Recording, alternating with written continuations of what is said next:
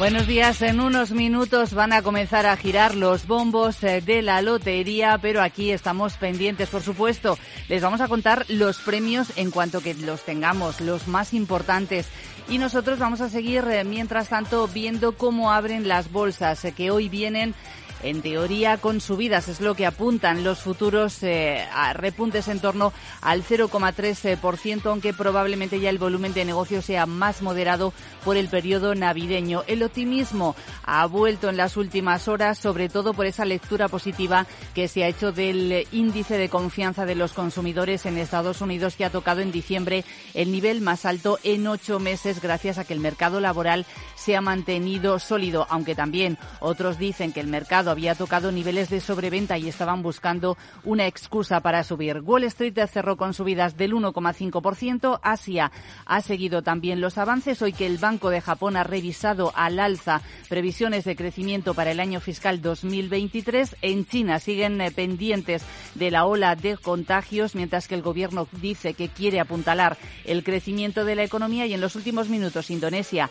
ha elevado los tipos de interés 25 puntos básicos. Por cierto, que tenemos declaraciones de Luis de Guindos en el diario Le Monde. Dice que los tipos de interés podrían subir al ritmo actual durante un periodo de tiempo. Aumentos de 50 puntos básicos podrían convertirse en la nueva norma a corto plazo. Si no hacemos nada, dice, la situación será peor.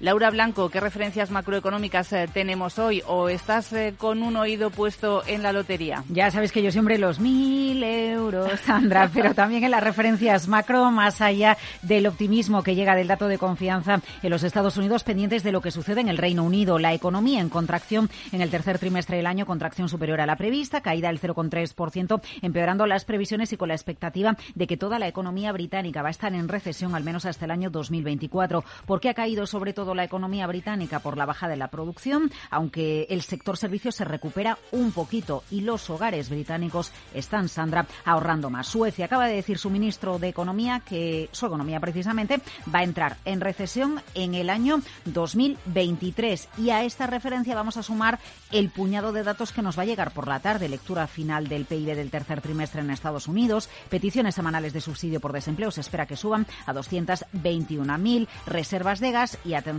al leading indicator que también nos va a dar una idea de cómo pinta en el futuro la economía de Estados Unidos a las 9 de la mañana en casa, dato de hipotecas firmadas en el mes de octubre. Miramos también la evolución eh, de las divisas. Según las pantallas de XTB, eh, tenemos al euro subiendo frente al dólar hasta 1,0642. El yen lo hemos visto en las últimas horas también eh, subir.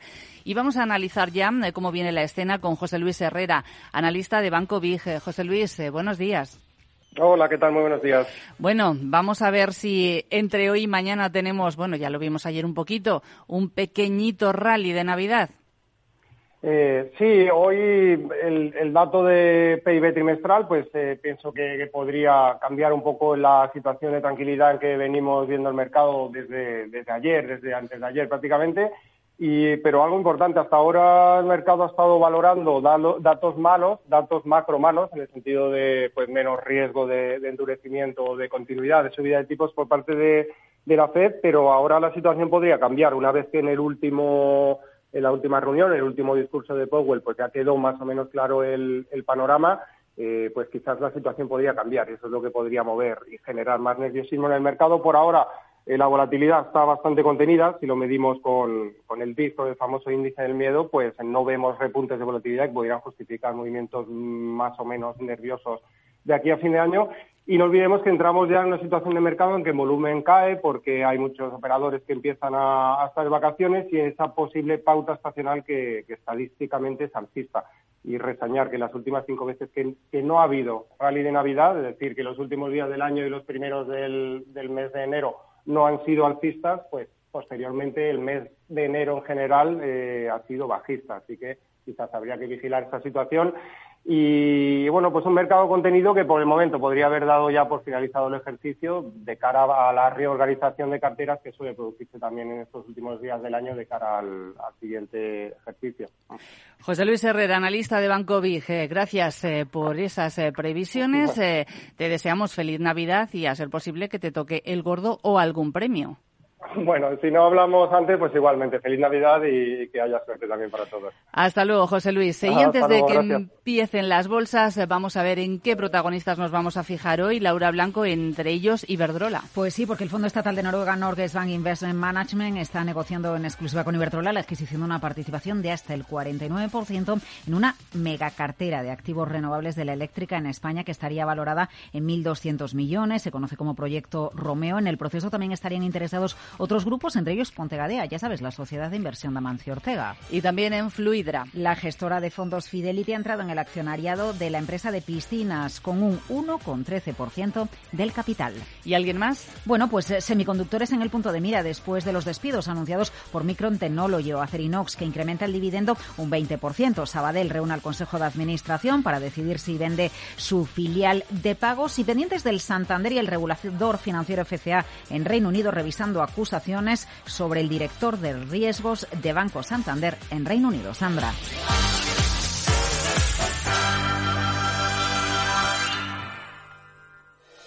En Microbank, el Banco Social de CaixaBank, llevamos 15 años impulsando pequeños negocios, puestos de trabajo y ayudando a familias con menos recursos a tener más oportunidades. Y lo más importante, trabajando juntos para construir una sociedad mejor. Microbank, financiación con impacto social.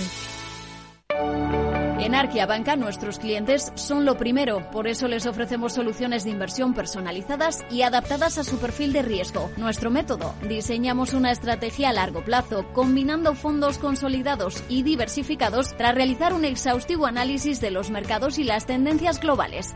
Arquia Banca, cuidamos de su patrimonio como si fuese nuestro.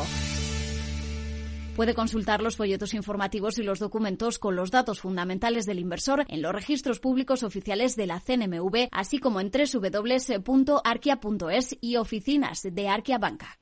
Hey, asistente, ¿cuál es el mejor fondo de inversión del año? Hay aproximadamente 54 millones de resultados. ¿Quieres que los lea? Buf, mejor que no. Puedes seguir buscando entre millones de contenidos, pero un asesoramiento de calidad solo te lo dará un especialista. En Renta 4 te ofrecemos un servicio de asesoramiento gratuito siempre que lo necesites. Entra en r4.com y descubre cómo te podemos ayudar. Renta 4 Banco. ¿Quieres más?